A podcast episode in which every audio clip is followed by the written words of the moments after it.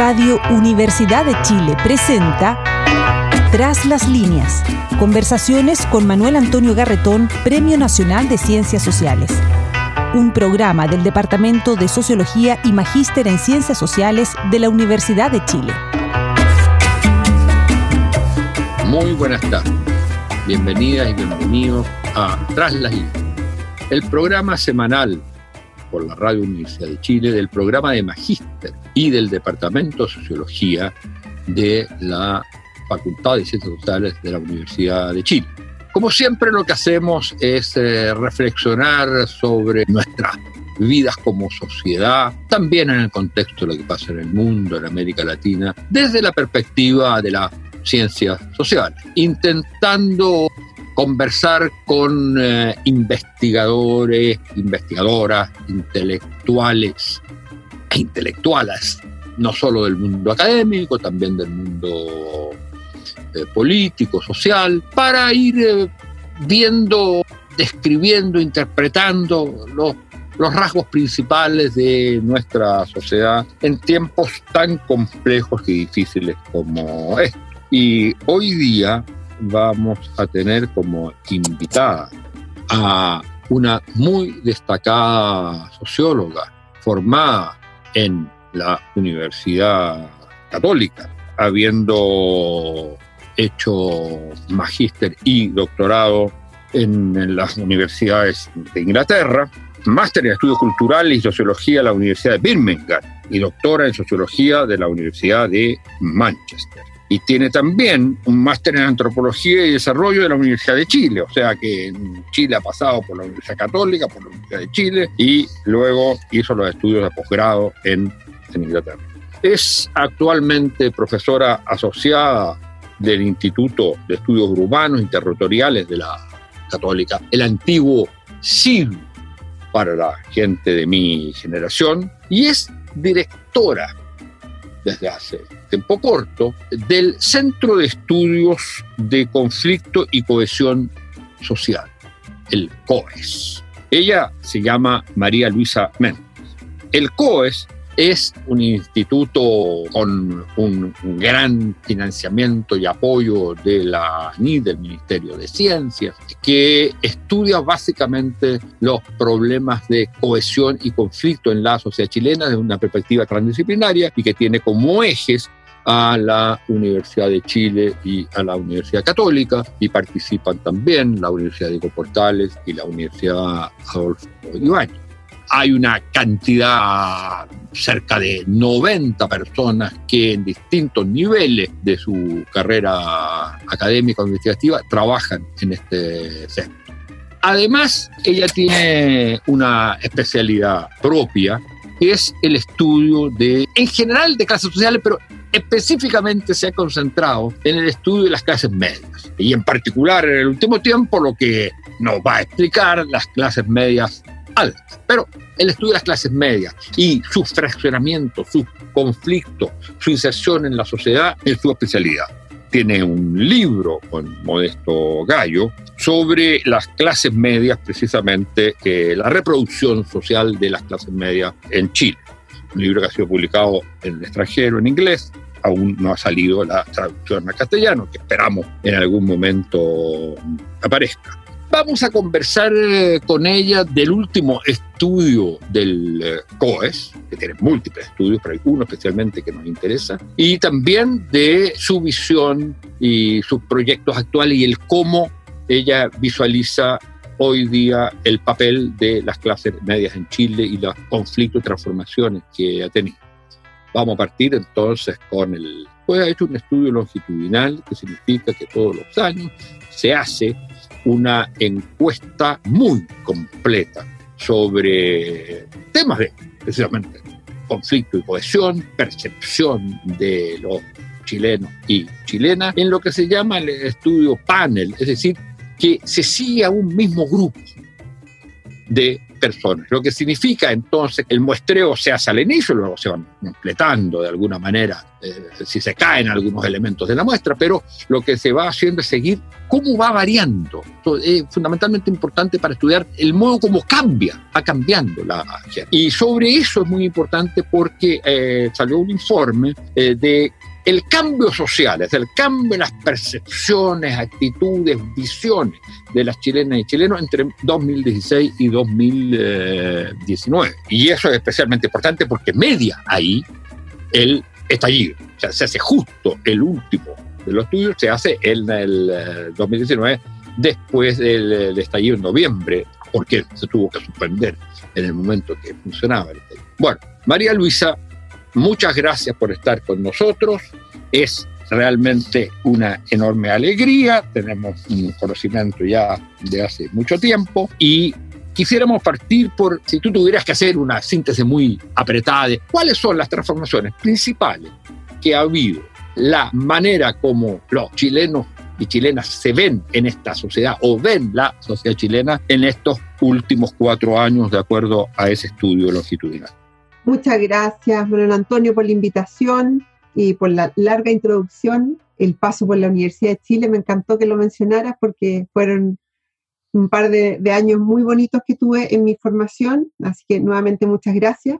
Mira, el, estudio, como dices tú, tuvimos como una posibilidad de hacer como un, un experimento social, puesto que íbamos a comenzar el terreno del cuarto año cuando eh, se vino el estallido social y por lo tanto tuvimos que, como decías tú, postergarlo y empezar a hacerlo desde noviembre del 2019, lo extendimos hasta los primeros meses de, mm, de 2020.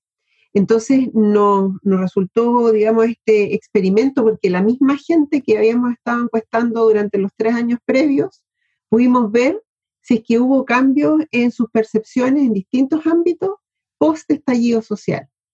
Y yo diría que, bueno, tenemos hartas cosas interesantes ahí que comentar, pero yo diría que un aspecto muy interesante, muy clave, es que justamente en este año, el 2019, en la cuarta medición, en la cuarta ola, aumentó muy significativamente aspectos como, por ejemplo, el interés en la política, la participación en movimientos sociales, un aspecto muy interesante, la satisfacción con la democracia como forma de gobierno, preferible a cualquier otra forma de gobierno, pero sí mayor disconformidad con el funcionamiento de esta.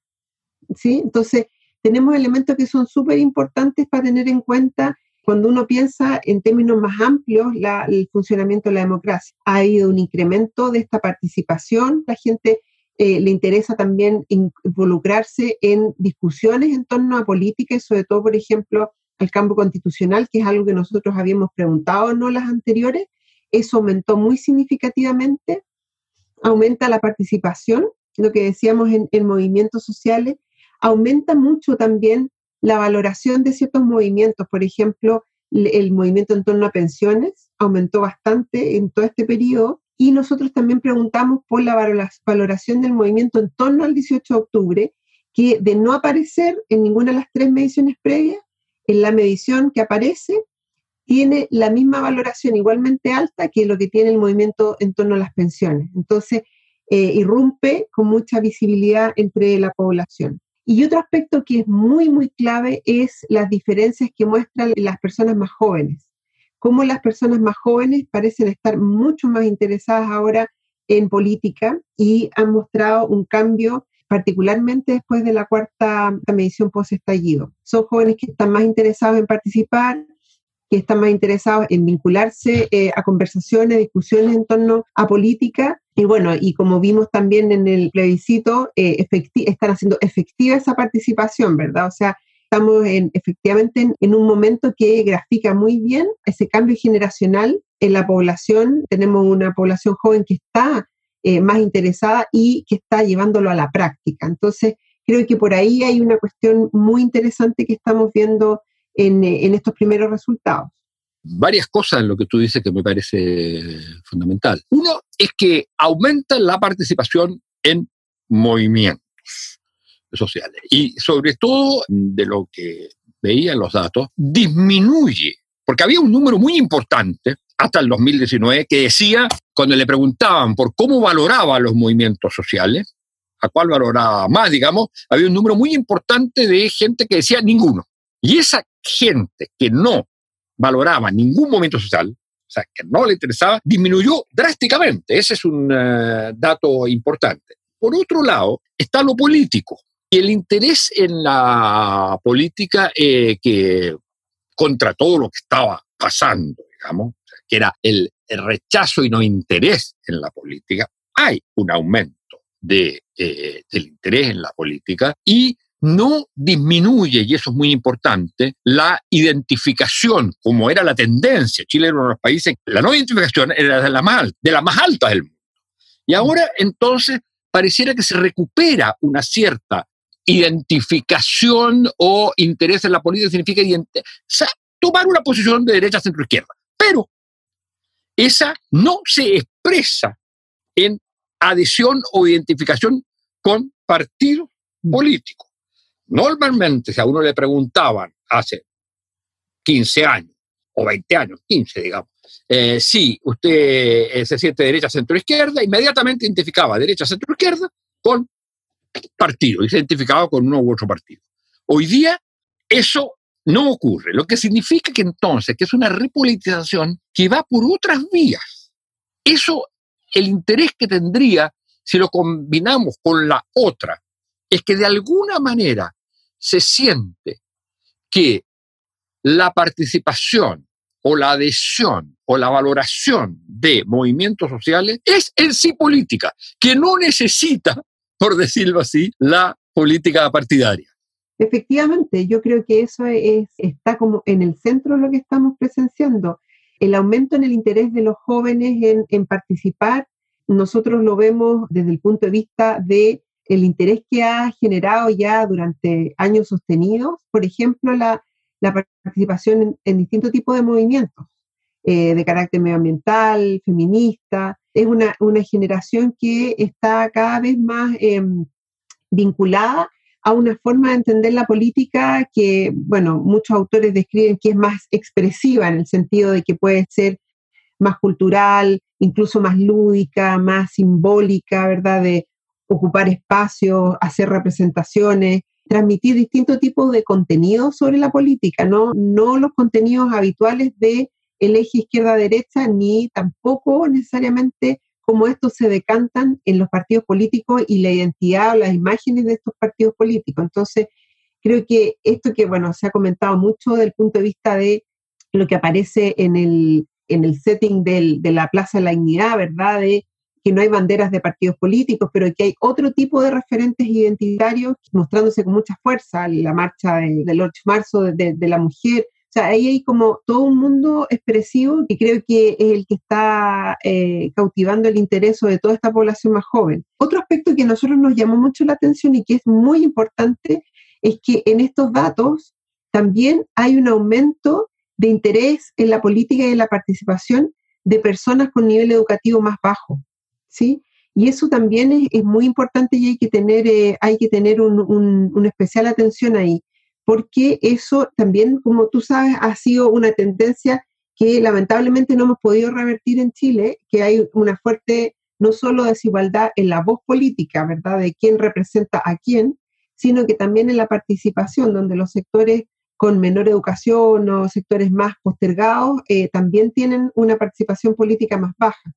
Y lo que muestran nuestros datos es que eso se estaría revirtiendo y que estos sectores, sobre todo los sectores jóvenes, estarían reinteresándose, volviéndose a interesar en la política, ¿verdad? Y lo que muestra también el plebiscito es que hubo un aumento en la participación también de comunas que llevaban una tendencia a la baja muy sostenida. Entonces, yo creo que es un momento, digamos, de una inflexión en términos de la participación que puede llevarnos hacia un momento de mayor interés, ¿verdad? Pero también entender que no necesariamente la, para nada las respuestas van a estar ni la sintonía en los canales más tradicionales, ni menos en los partidos políticos tal cual los conocemos hasta ahora. O sea, yo creo que una de las cosas importantes es el aumento, digamos, el aumento de la votación, de la participación, especialmente en comunas populares y en sectores populares, es inédito respecto del voto voluntario, porque el voto voluntario, todos sabíamos en la ciencia política, ya lo había estudiado NBS, que el voto voluntario significaba elitización del voto. Y aquí lo que tuvimos fue la reversión, como dices tú, de esa tendencia eh, y el aumento de la votación popular. Y al mismo tiempo, el aumento general de la votación en una tendencia, de una, respecto a una tendencia que venía en caída desde que se creó el voto voluntario. Este era el, la primera vez que hay una, es la votación más alta, digamos, después del, eh, de que se estableció el voto voluntario. Ahora, esos rasgos que tú señalas, sin embargo, plantean un problema. El plebiscito es una muy buena expresión. Uno, el aumento de la participación.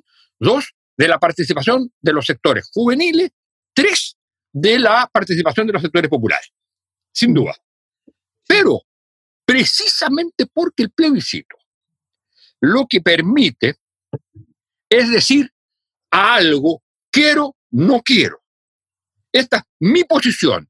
Se me está preguntando por lo que yo quiera, no para que nombre a alguien, sino mm. por, por mi, se está tomando cuenta mi opinión. Yo voy y voto, y esto es lo que a mí me importa es decir lo que yo quiero. En ese sentido, la participación política eh, manifiesta esta dimensión expresiva.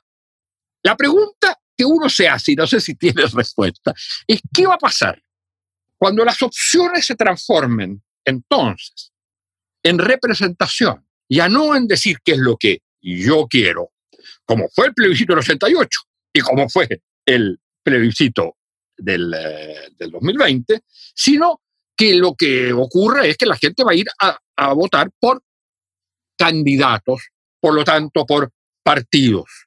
Entonces uno dice, esa dimensión de la política que significó que la gente se interesó más en la política y pudo expresarse porque se le preguntaba, ¿qué pasa cuando la pregunta ya no sea, usted aprueba, usted rechaza, usted quiere esto, usted quiere este otro, sino sea estrictamente por representación y partidos políticos. Y una última nota respecto de eso. Esto nos habla de la importancia en el futuro y en la Constitución, en la Convención Constitucional, de introducir en la nueva Constitución fórmulas de democracia directa. Exacto.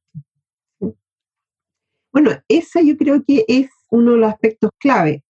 Uno de ellos es que efectivamente tú, tú bien lo decías, ¿verdad?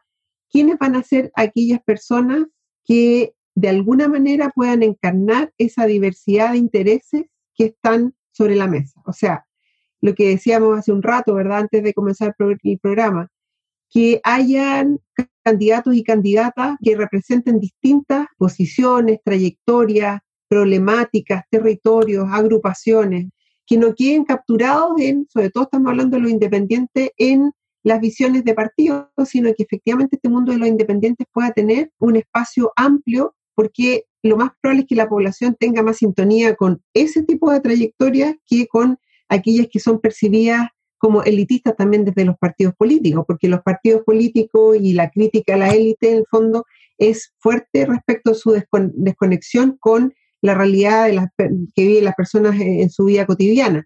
Por lo tanto, esa forma de representarse desde una cotidianidad, desde una trayectoria, desde una pertenencia, creo que es fundamental y por eso la relevancia de darle espacio a los independientes y a las independientes que provengan de distintos, distintos espacios. Y el otro punto fundamental es lo que tú decías, eh, Manuel Antonio, respecto de cómo se va a dar esa participación eh, nuevamente se va a poder encauzar esta misma energía que hubo en participación espontánea en cabildos y asambleas territoriales, que pueda también la convención recoger, dialogar y hacer propio esos mecanismos.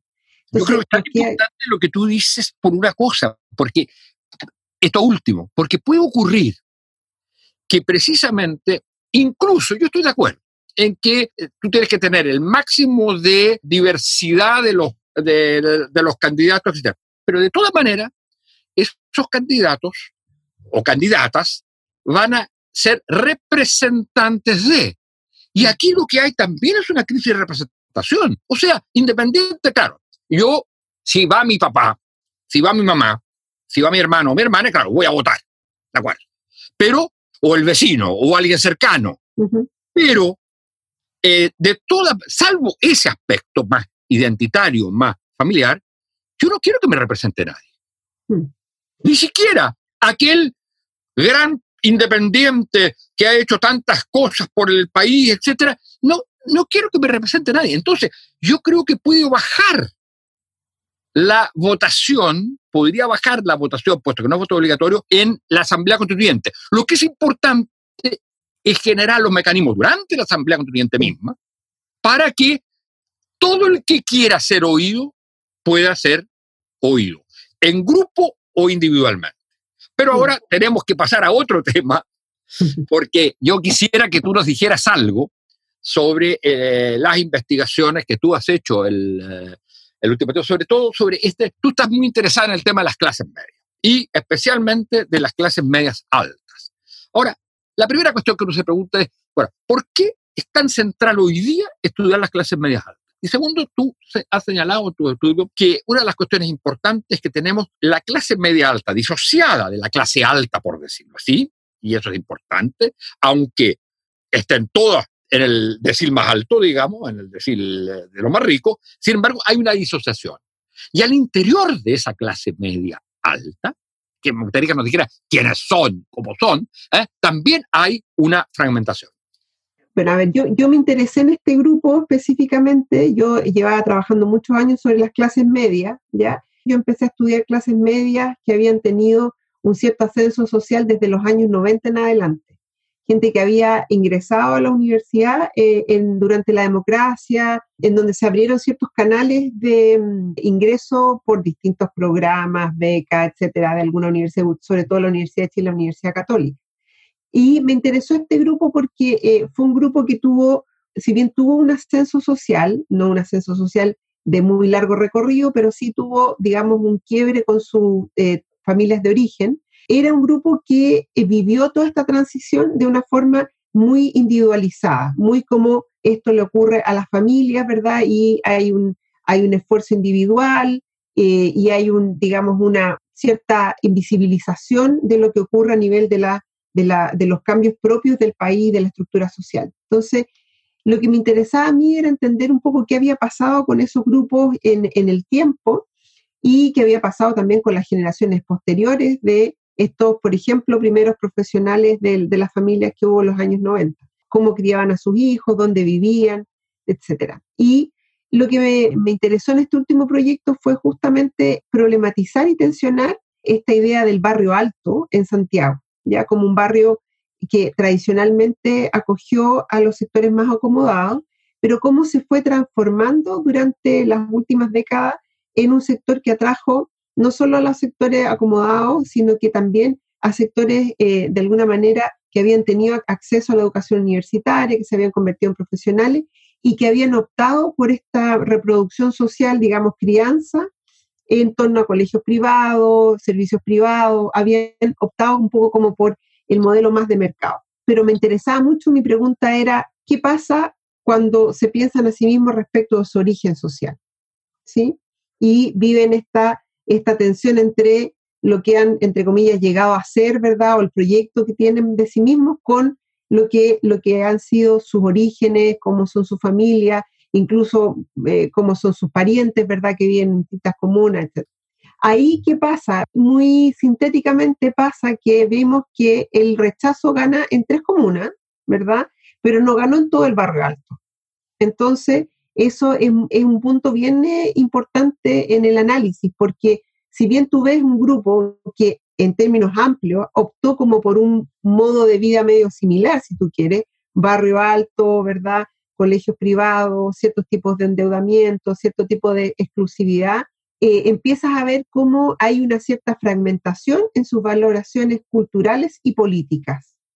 Y lo que nosotros hemos estudiado junto a Modesto Gallo es que hay una fuerte correlación entre las trayectorias vitales de clase social, si tú quieres, y esa fragmentación, tendiendo a verse una cierta diferencia entre quienes tienen una trayectoria de movilidad social ascendente y que de alguna manera en esta etapa están problematizando también sus valoraciones políticas hacia una apertura al cambio, versus otros que tienen, estoy exagerando la tipología, pero versus otros que tienden a ser más eh, conservadores y más apegados a una posición más de herederos y herederas, que están más cerrados al cambio social. Entonces, todo este preámbulo para decir que eh, ha sido interesante ver que incluso en estos sectores que uno podría decir, bueno, ¿para qué se plantean el cambio, verdad? Si es que en realidad el modelo parece haberlos favorecido y lo que ven en su entorno eh, son cosas muy similares, entonces no logran ver